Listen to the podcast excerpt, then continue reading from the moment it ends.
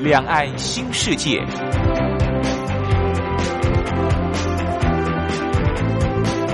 这是一个让您打开视野、胸怀两岸、放眼全球的云端世界。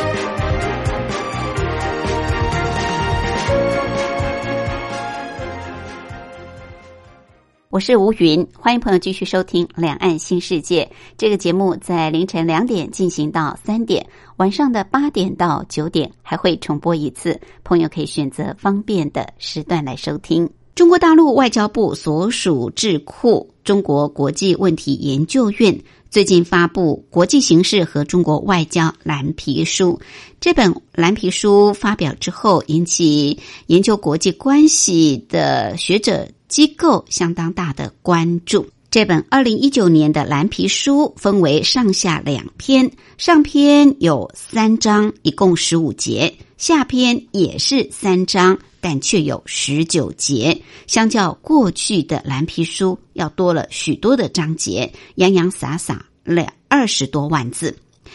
这本蓝皮书对于当前的国际格局做了相当多的阐述，甚至对美国的战略调整也提出许多的批判。好，到底为什么每年中国国际问题研究院都会发表蓝皮书？中国国际问题研究院到底是一个什么样的机构？而它所发布的国际形势和。中国大陆的外交政策这些部分，是不是符合公正客观的立场，跟国际关系的学者研究的机构的看法？有没有出入的地方？我们今天特别邀请国立政治大学外交系李明教授来为大家剖析。李教授是美国维吉尼亚大学国际关系博士，曾经担任过外交系系主任、国际事务学院院长。好，我们在进入今天的主题单元之前，先进行一个小单元——两岸用语大不同，告诉你相同事物在两岸的不同用语用词。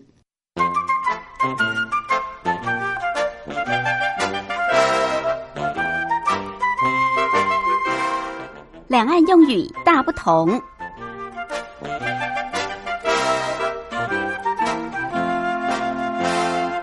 相较于现在大家使用笔记型电脑、呃手提电脑，可能很难想象电脑刚出来的时候其实是很笨重，而且也只有所谓的桌上型电脑，根本没有办法携带走。当然，现在手机甚至未来可以取代笔记型电脑、手提电脑了。说到笔记型电脑啊，现在是越做越轻薄了，因为携带比较简便，而且不会太重。在台湾称为笔记型电脑，或者是呃手提电脑；在大陆呢是叫做手持式计算机。基本上呢，电脑在大陆是叫做计算机，那台湾叫做电脑。那既然是手提式的，所以大陆就叫做。手持式持就是支持的持，持有的持。手持式计算机就是我们所说的手提电脑或者是笔记型电脑。另外，在大陆，对于我们所说的太阳炉啊，炉灶的炉，大陆是叫做太阳灶。就是炉灶的灶，呃，太阳灶其实它主要就是利用凹透镜或者是凸透镜，把太阳光聚集在一点，然后获得高温的一种吹用的装置啊。那大陆叫做太阳灶，台湾叫做太阳炉。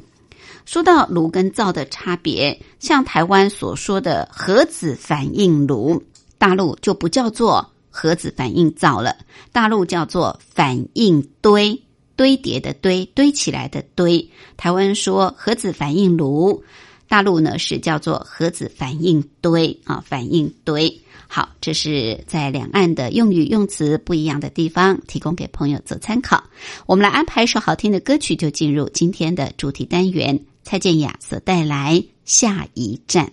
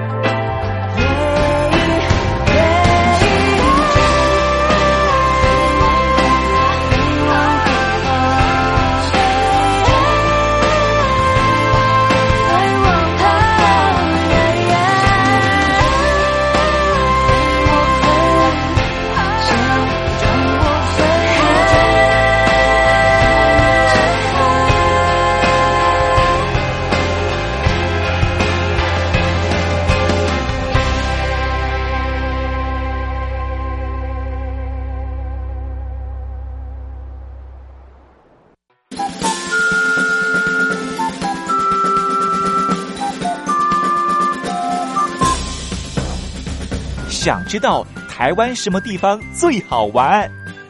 想知道台湾什么美食最好吃？想知道两岸发生了什么大事吗？您想要的我们都有。收听光华之声，丰富您的人生。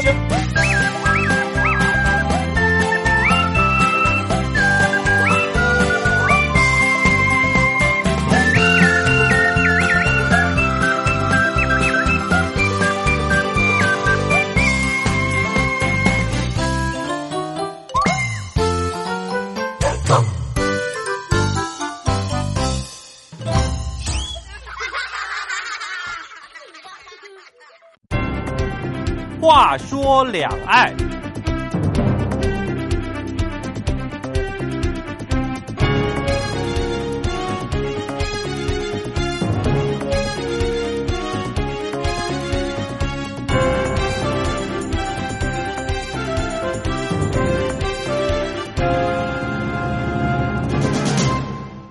时间过得真快，二零一九年到现在已经过一半多了。换句话说，现在已经是二零一九年的下半年。半年来，哪些国际事务、中国大陆政治经济形势，还有中外关系是值得我们关注的？每个人都可能有不同的意见，不过如果说今年的国际大事主要围绕着中美两大强权的意志在浮动，也是不会太离题的。美国在上个世纪九十年代成功的瓦解了苏联，曾经是当时全球唯一的强权。进入二十一世纪之后，美国即使想维持它在全球的军事跟外交的支配性力量，但是无论如何，美国的影响力是下滑的，而中国大陆的影响力是上升的。美国学者保罗·甘乃迪曾经有过精辟的解释。他认为，美国和过去曾经出现过的强权一样，国家强大之后就肆无忌惮的进行扩张，国家力量过分耗损，便一路走向衰落。他的盟国也必须另谋出路。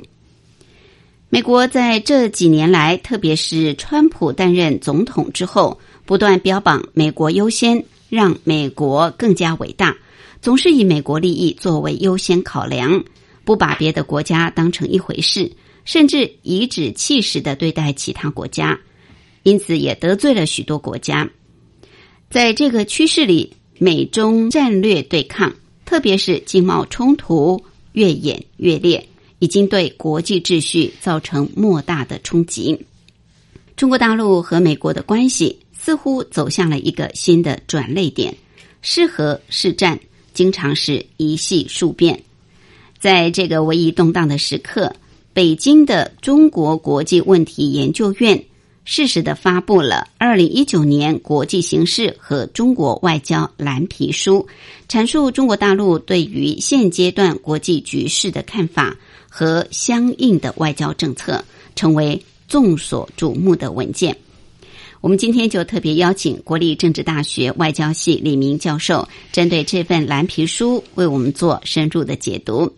李教授是美国维吉尼亚大学国际关系博士，曾经担任过外交系系主任、国际事务学院院长，现在是外交系的专任教授。教授好，主持人好，各位亲爱的朋友好。好，今年也就是二零一九年，北京出版的《国际形势和中国外交蓝皮书》是由中国国际问题研究院所发布的。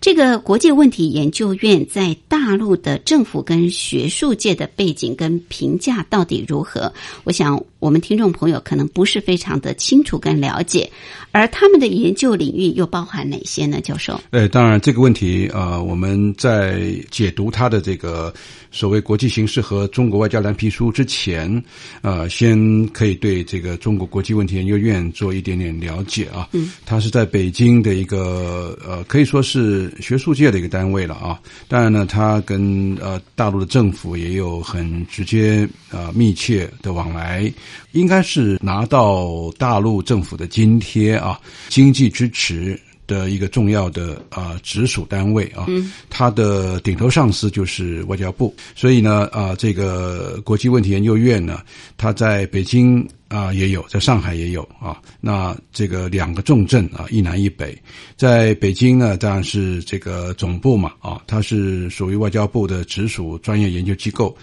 呃，主要的目的呢，是要对当前的国际政治和世界经济等等的领域一些重大的问题啊，来进行中长期的战略研究，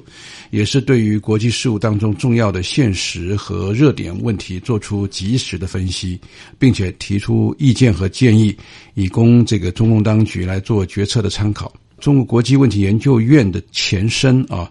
是啊，一九五六年所创设的这个中国科学院的国际关系研究所啊，所以他从所到院啊有一段时间，那所的这个呃级别是比较低，也是比较小啊，他的这个研究同仁的这个数目也不如今天啊。嗯。那但从所跨到院啊，那么有相当的这个时间。不过一九五六年就成立了呃中国科学院底下的国际关系研究所。一九五八年的研究所呢，改名为呃国际关系研究所，啊，在经过二十多年，到一九八六年更名为中国国际问题研究所。从国际关系到国际问题研究啊，这样的一个发展，基本上是我觉得是比较有针对性的啊。从啊大国的关系啊啊，比如说这个第三世界的关系，以及啊对于欧美的啊那么一些啊和中国大陆有关的，无论是多边双边的关系，都啊希望能够把这个现实跟热点的问题做所谓及时的分析啊，提出意见跟建议，所以呢就。啊，有这个所谓国际问题研究中心的这个设置啊，是到最近二零一四年的六月，也就是五年之前，中央机构编制委员会办公室批准，把这个中国国际问题研究所更改为中国国际问题研究院啊，这院的这个机制更大了啊，所以现在的研究院呢有七个研究部门啊，它有美国研究所，呃，还有亚太研究所、欧盟研究所、发展中国家研究所。啊，欧亚研究所主要是研究其他的这个欧洲的国家、欧盟以外的啊，比如说东欧的国家啊，还有国际战略研究所、世界经济与发展研究所，还有呢，行政部门设了一些像那个对外联络处啦、科研处啦等等啊，负责对外交流啊。呃，到目前为止，那么一共有将近五十位的研究人员享有政府级的这个特殊津贴啊，所以由他来。做这个每年的啊，这个国际形势和中国外交的这个情势的分析，呃，应该是还算允当的了啊。嗯，所以这个国际问题研究院，它只属于中国大陆的外交部。那下面它的这个。各个分所都非常的完整，也算是蛮庞大的。我们知道，他从两千零六年开始啊，这问题研究院每年就会发布国际形势和中国外交蓝皮书。那刚刚教授您也特别提到，毕竟它是属于中国外交部所属的这个直属单位，所以基本上它应该也负有某种任务跟呃这个责任，它有它具体的一些想法跟负担的任务吧。呃，那当然就是中国问题研究院哈，这个当然是从二零零六年起啊，就是针对这个国际问题啊啊，都要调集他的人力啊，跟这个资源、经费啊，来编撰这个国际形势和中国外交的蓝皮书。这个是希望能够深度分析大国的国情跟啊地区的形势啊，那还有就是国际重点跟热点的问题啊，以及和大陆有关的一些啊战略的这个冲突或者经济的来往，以及某些特定的一些议题，像国际危机可能会对啊这个中国大陆造成什么样的一个冲击，它是比较及时的、快速的，而且是有针对性的来做这样的研究，嗯，特别是研。研究，呃，这个中国大陆的对外关系，它的现有的成就以及未来的挑战等等，呃，希望能够对这个中国大陆的这个内外的这个读者全面认识国际形势和客观理解中国外交有所啊注意啊。比如说，在二零一六年啊，蓝皮书前言就涵盖了六个部分啊，一个就是国际政治呃关系的合作跟矛盾。是并存的啊，这是他的看法。另外呢，还有提到国际秩序之争凸显，啊，它有这个国际之争啊，国际秩序啊。比如说，美国呢是一个啊要维持现状的一个国家，呃，中国大陆呢，根据他们这个北京啊学界的一个看法是。不满现在的国际现状，不满现在的国际秩序，认为是美国是支配的，而美国不准他国，啊，能够跟他平起平坐。而中国大陆的经济力量发达以后，军事力量也应该呃和它的经济发展是相应的，或者是相成比例的。但是呢，却受到美国的压制。另外呢，第三个呢是世界的经济下行的压力增大。所谓下行的经济压力增加，是说很多国家都出现了这个经济失败，或者是经济落后，或者是经济经济的这个呃转型，但是都出现了一些问题啊，或者是啊循环式的那个经济的这个动荡，还有呃经济风暴、金融风暴等等，都压制了很多国家，特别是开发中国家他们的稳定的经济成长。是非常非常辛苦的，还有呢，就是传统安全跟非传统安全问题交织着存在，呃，当然非传统安全呢，就是那么用这个所谓非传统武力，或者是啊我们所想象不到的一些的啊力量来进行国际的威胁。非传统就是不是传统的，就是像呃我们说的这个啊电脑骇客啦啊，或者是啊这个故意用这个暴力啦、恐怖主义组织啦，或者是恐怖攻击啦。或者或者是人类或者啊某些特殊的国家哈、面对呃大规模呃这个传染病的这个侵袭啦，这些都是非传统安全方面的这个威胁。另外，传统安全就是看你有多少架的飞机、坦克、大炮，可能会对邻近的国家造成这个这个主权的压迫，或者是发生海域或者是重要资源的这个冲突。这个都是传统安全。另外呢，就是国际区域的热点接踵出现啊，还有呢，中国特色的所谓大国外交全面推进，特别是提到的这个啊，习近平啊，在二零一三年所提到的，就是“一带一路”。这个呢，主要是一方面是让大陆的学界、一般人或者学校，或者是研究政府对外发展的人有研习的呃学术刊物。嗯，另外呢，也传输了在这个习近平主席底下的那么外交部、国防部。还有那么经济的一些发展的单位，主要是对过去一年的这个分析，然后在这个展望将来啊，看能不能有更好的一个发展。所以它是啊，每年都会发布啊这样子的一个蓝皮书啊，具有多重的想法跟负担的任务，而且呢，用这个蓝皮书啊来传输中国大陆的外交的一些努力跟向往的方向，甚至于啊和啊是全世界。啊，各大这个图书馆都进行交换，来扩大它的这个在无论是学术或者是政府领域的影响力。嗯我想这是非常清楚的。是好，所以它是有。任务的政策的一个宣传这个部分，刚刚教授也特别提到，他每年啊都会发布，然后每年所关注的议题其实也是主要在几个方向，但只是说每一年可能都会有一些变化，有一些不一样的地方。那蓝皮书可能会针对大致的这个发展的情势，还有北京可能面临的一些挑战跟态度啊，来做出分析跟研究，提出他们的看法。好，那有关于今年跟过去又有什么不一样的地方？我们待会儿休息过后再来请教李教授。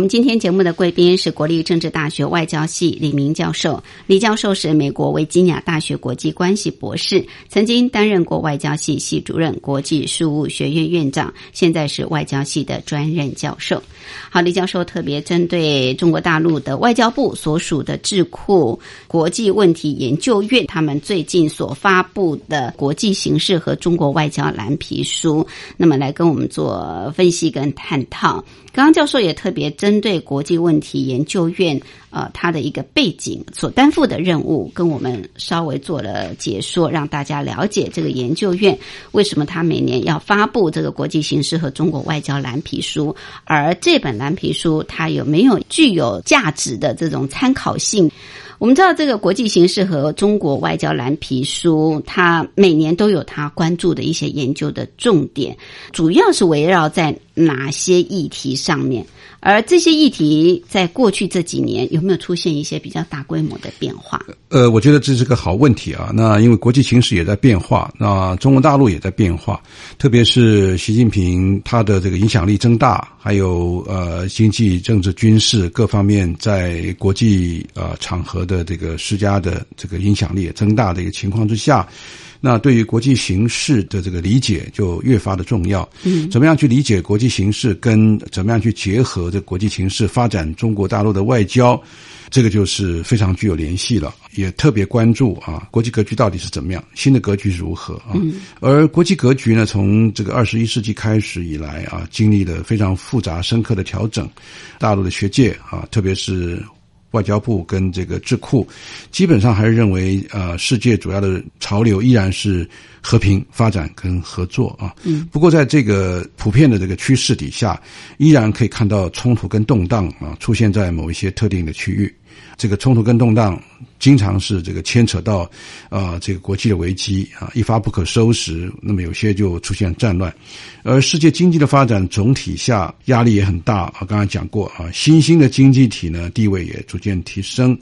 啊，这个所说的就是像这个金砖五国啊，再加上后面一直要带动的，比如说东盟的几个国家，嗯，还有拉丁美洲的国家啊，还有一些新兴的非洲国家。那我们可以看 G twenty 里面啊，G 二十的国家里面也有一些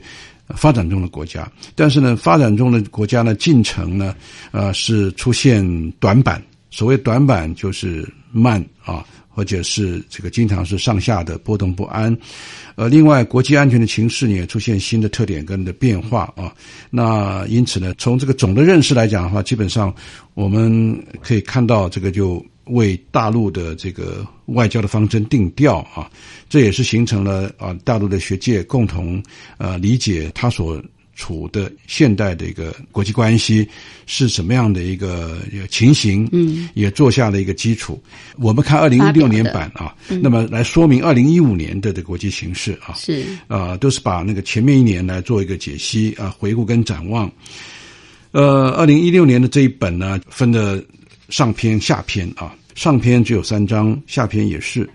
上篇啊，第一章是在谈大国国情跟外交。啊，第二章呢是主要地区的形势，第三章是国际跟地区的问题。这个是对国际形势的这个专题的的这个述评。另外下篇呢是在谈二零一五年中国大陆面临的这个外交的这个布局啦。比如说下篇第一章是中国外交布局，第二章是中国与。国家跟地区的这个关系啊，不同国家跟地区的关系。那第三章呢是，呃，中国大陆在各个领域的这个外交的作为。所以看起来，二零一六年在讲二零一五年的时候是比较简单一点，啊，等到二零一八年在回顾二零一七年的国际形势专题的述评的时候，看来它的章节就比较多了啊。上篇跟下篇是一样的。可是呢，这个章节就很多，主要是二零一八年在形容二零一七年的时候，他是用这个所谓“东升西降，南进北退”这样的一个说法。东升西降是比较经常可以看到的，所谓东方的国家上升了，西方的国家由于各种各样的这个因素啊，经济、军事、外交的力量就下降了，它也被稀释掉了啊。那南进北退呢？南方的国家啊，进展是比较大的。是比较快速的，那北方的国家是比较退步。北方国家比较退步哈，但并不是那么的退法，而是相较之下，北方的国家就进步的没那么神速，那么的快。另外呢，二零一七年，也就是在二零一八年做回顾的时候啊，特别有几个啊深层变革的一些特征啊，比如说第一个，特朗普总统内外新政触发了国际关系深度的调整啊，而且美国优先呐，还有这个美国要推出一些大的一些重要的。呃，这个国际的体系，还有国际的合作的那个框框。那另外呢，呃，特朗普又特别提到所谓印太战略，炫耀军事武力，冷战思维和强权政治依然是存在。嗯。那么第二个重点呢，就是世界经济的总体啊是比较好的，但是呢，风险依然是存在。嗯。第三个呢是欧洲一体化进程受到了考验啊，这里面也可以看到英国脱欧，所以呢，情势依然是举步维艰。呃，还有恐怖主义的这袭击频然的爆发，呃，还有伊斯兰教的恐惧症到处都出现，而且国际安全形势是非常严峻的啊。这个都是二零一八看二零一七，那二零一九怎么看呢？嗯，刚才说了，就是理解的是国际权力出现了东升西降，啊，南升北降的一个大势啊。东升西降是二零一八年也这样写的。二零一九年是维持原样，但是啊，把这个南北的对比啊，又提高了中间的这个差别。大势看起来是啊，南方的国家升得更快，而北方的国家不是退而已，还是降。所以因此呢，呃，这个也说明了从中国大陆的外交的这智库的这个立场，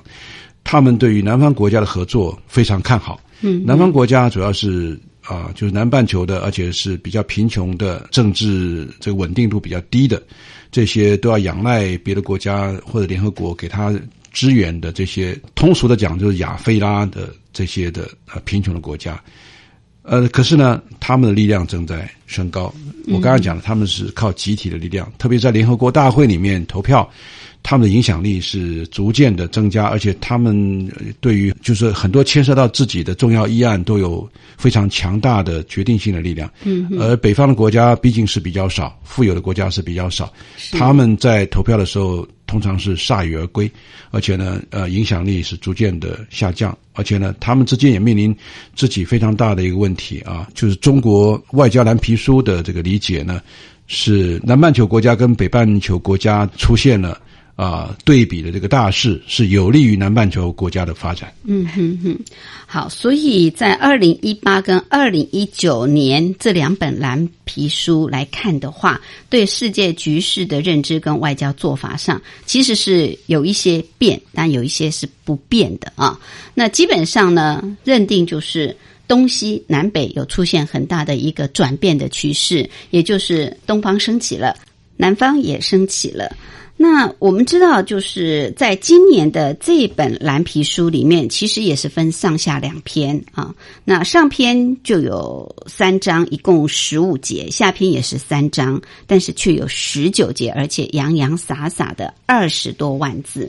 呃，教授，您可不可以大致跟我们谈一下这本最新的蓝皮书它的一个概要是什么？它主要的谈的是什么？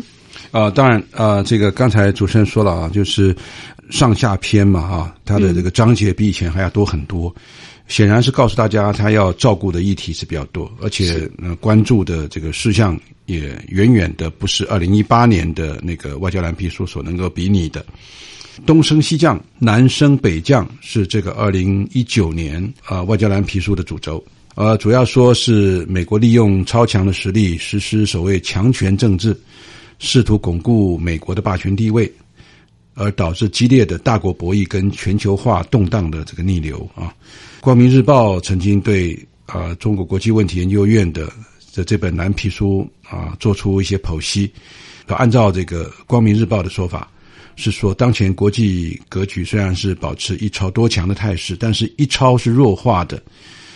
那这个一超主要是说美国，多强是分化的。而多强也要说明的是，啊，中国大陆、啊，欧盟、日本跟俄国、印度等等。那蓝皮书在说明这国际趋势表现在三个方面啊。第一个是国际力量的对比，刚才说了，东升西降、南升北降的大势是很难呃违抗的啊，就是朝这个方向来走。国际权力日益由西向东转移啊。第二呢，西方垄断国际事务的局面难以为继，而新兴市场的国家和开发中国家的国际地位和话语权不断提升，而新兴国家啊和这个发展中国家大体上是在东方跟南方啊。第三呢，是新一轮的技术革命有利于非西方国家抓住机遇后来居上。而敲动了大国的实力，让大国那不得不认输啊，或者是啊臣服啊。那蓝皮书指出啊，美国在这样的一个背景之下，呃，率先就是特朗普进行了战略的调整，想要重构国际秩序啊，呃，导致大国在经贸、科技、安全、规则跟秩序上面，跟一些地区的国家博弈空前的激烈。这暗示啊，美国跟中国大陆、美国跟印度。呃，跟这个东盟还有一些其他的国家，包括欧盟在内，都会有很大的这个博弈，而且非常非常的激烈。那逼着是刚才所说的那些不是美国的这些国家，或者是啊这一些的国家集团，必须要加快对外的政策调整。所以呢，啊，在这样的一个情况之下呢，蓝皮书也表示，美国战略调整是导致于保护主义跟民粹主义风行。而全球化遭受到极大的逆风，而不是顺风。多边主义跟自由贸易的体系呢，受到严重的冲击。而全球治理的机制是面临的所谓分裂化跟阵营化的风险。分裂就是大家那么就扯开了，那不在这个形成集团；阵营化就是比如说啊，以这个美国为首，日本、澳洲这个为辅，顶多顶多加上南韩啊。那么他们是一挂的。那另外呢，中国、俄国啊，还有欧盟，他们也感觉到美国的压力，他们也形成阵营啊，是另外一种阵营。蓝皮书最后最后强调说，中国是以自身的持续稳定发展和负责任的大国外交，向世界人民来表明啊，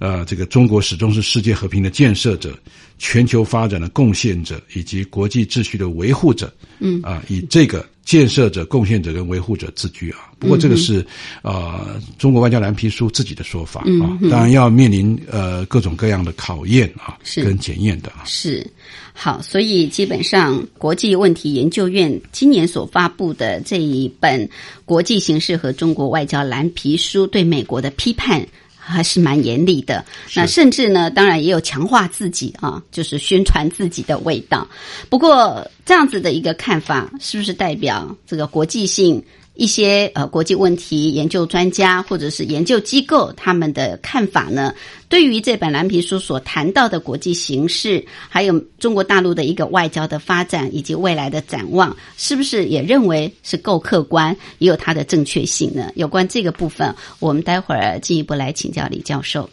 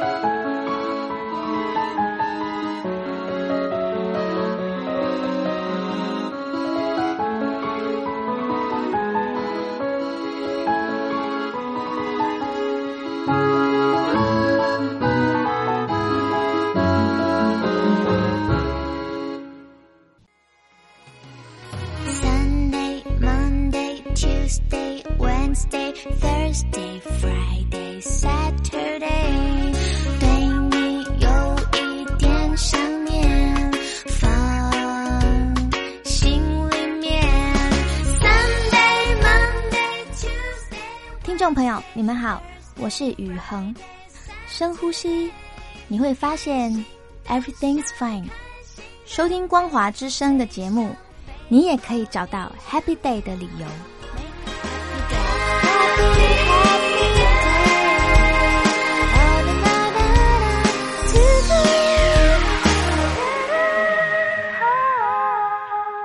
我是吴云。我们今天节目的贵宾是国立政治大学外交系李明教授。李教授是美国维吉尼亚大学国际关系博士，曾经担任过外交系系主任、国际事务学院院长，目前是外交系的专任教授。好，因为中国外交部所属的智库国际问题研究院啊，他们最近发布了二零一九年国际形势和中国外交蓝皮书，一共有二十多万字的叙述，当然也引起研究呃国际问题形势的专家重视。那刚刚教授也特别针对这个国际问题研究院它的背景、它的成立，还有每年发表啊蓝皮书，它的一个担任的这个任务是什么，都跟我们做了解说啊。那今年这本蓝皮书，刚刚教授也特别提到，当然对于美国有提出很多的看法跟批判。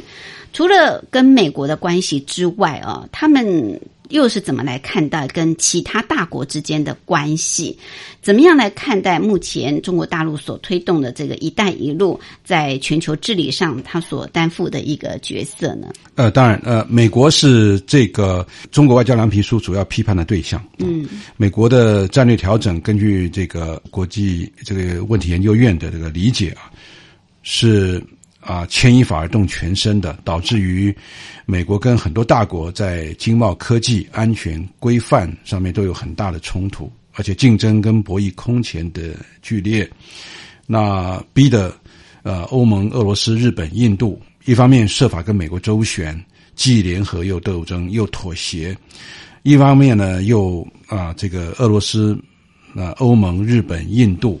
呃有的时候还必须要啊和中国大陆呢来合作，来抱团取暖。嗯啊，二方面呢是要对冲这个来自于美国的压力，所以呢，在一些领域呢可以看到这种啊彼此合作啊，或者是彼此拆伙，可以说是非常非常的激烈，同时呢也是变动很大。对，而大国关系在这种发展态势里头，可以看到交叉对撞啊，这个是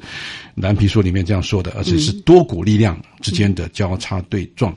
呃，一方面是东西之间，二方面是南北之间的力量对撞更加的激烈啊。二是一超跟多强之间的对撞也明显的这个增强，它的一个结果呢，是一超多强的力量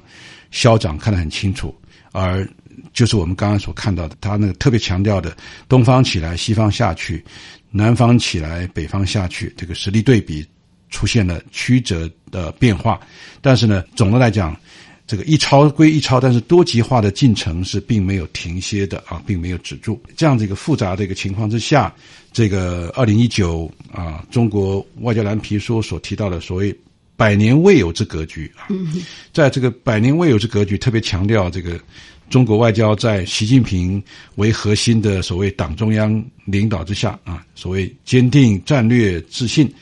保持战略定力，发挥战略的韧劲啊，呃，始终是以呃所谓习近平外交思想作为根本遵循和行动指南，那这个发挥负责任大国的作用。为世界和平与发展注入了强大的正能量，这是啊、这个蓝皮书的一个说法。可是呢，我我们也都了解啊，大陆这样的说法的话，外面的一些相关的国家强权，或者是呃这些周边的国家，未必都是有这样子同样的看法啊。对，好，看起来好像中国大陆除了跟美国之外，跟其他的国家都很好哦，关系都维持的不错。对那主要就是因为美国也把中国大陆视为主要的竞争对手，所以中国大陆这本蓝皮书里面，当然对美国就不假辞色啊，激进的这个批判，也认为美国呢这种率先调整这个战略的。呃是在解构整个国际秩序啊。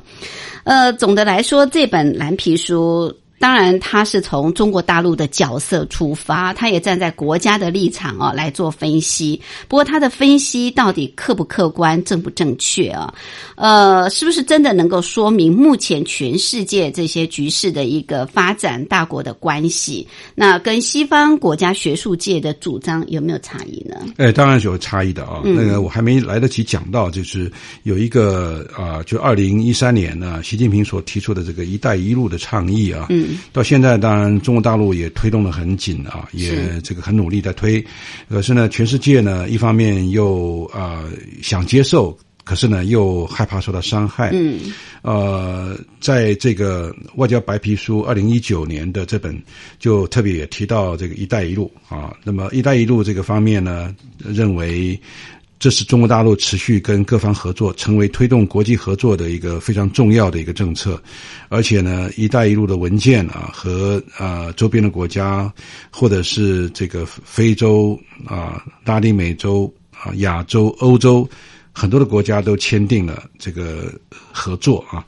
那么，他也提到说，这个二零一八年是是所谓中国外交的南南合作年啊。南南合作年就是完全的覆盖了啊，中国大陆对于啊开发中或低度开发国家的这个协助跟支援。习近平在二零一八年首访就选择了中东跟非洲的国家。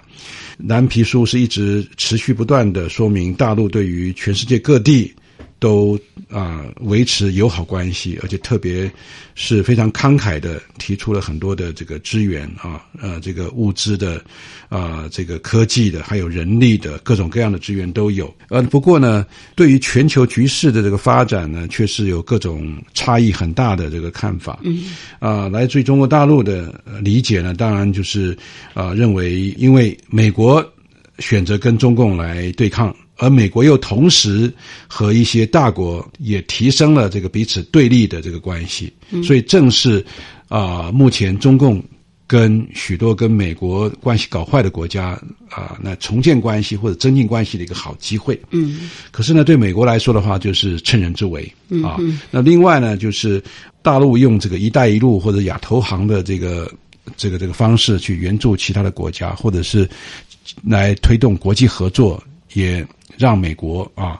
还有日本、印度等等周边的国家都觉得投鼠忌器，嗯，而且呢，也认为啊，一种反包围的力量正在形成啊。可是中共却是说啊，这个美国、澳洲啊、印度跟日本正在进行对中国大陆的包围，那来自于北京的反包围，这是非常正确的、非常应当的，所以就出现了非常大的。啊，这个南辕北辙的看法啊，双方有非常呃不一样的这个看法，是，而且这种看法的话只会持续。嗯，二零一九年的呃国际形势和中国外交蓝皮书是这样子的，我想呃到了明年二零二零年再回过头来看二零一九年的发展，恐怕呃也不会有太大的变化。嗯哼，一般西方国家学术界对于这种目前国际局势的这个看法到底是如何？跟中国大陆自己本身学术界的这种看法，当然是。因为有不同的立场，那可是中国大陆似乎好像更是站在这种国家的这个出发点在看世界的局势，而不是从整个国际局势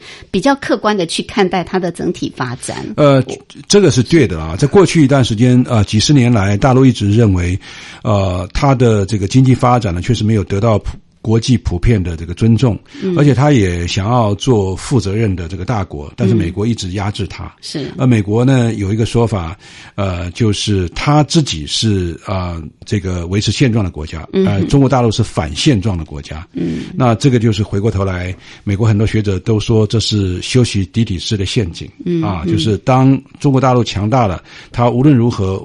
美国答不答应，或者美国喜不喜欢，都会啊去挑战美国的原先在西太平洋支配的力量。嗯，这个就是不可避免的，就是出现了美中的这个战略的竞争，包括了这个经贸方面的这个多次的这个冲突。嗯，那美国呢也在拉日本、印度跟澳洲，也要防堵中国大陆的这个力量的这个扩张。但是从大陆来说的话，这是美国是。非常非常不友好的这个举动，嗯，这是美国帝国主义，嗯，但是我之所以这样讲，就是说这个差异是始终很大的，嗯而美国的学界当然都是站在美国的立场来看问题。是。那中国大陆的这个外交部还有它的智库，现在目前来看的话，几乎是站在完完全对立的一个局面来看问题。嗯哼，是，所以蓝皮书才会指责美国是在进行战略调整，是在试图要重构国际秩序啊。就教授您刚刚分析，事实上美国指责的是中国大陆在重构世界国际秩序，对不对？呃，确实是这样子。嗯而美国对这个呃中国梦啦、或者是呃中华民族的伟大复兴啊，嗯，或者是甚至于中国制造二零二五啊，这样子的一些呃过去啊、呃中共高层所说过的一切，都、呃觉得是非常刺耳。嗯都觉得都是在挑战美国的科技啦、经济啦或者战略的这个地位。嗯，所以嗯，在未来如果中国大陆说的越多，美国的回应就会越强烈。是是，而这个中国外交蓝皮书可能就是一个啊、大家都很关注的啊、这个未来的一个非常重要的文件。嗯呃我们看未来会怎么样发展，都是检视中共对外关系非常呃有趣的资料。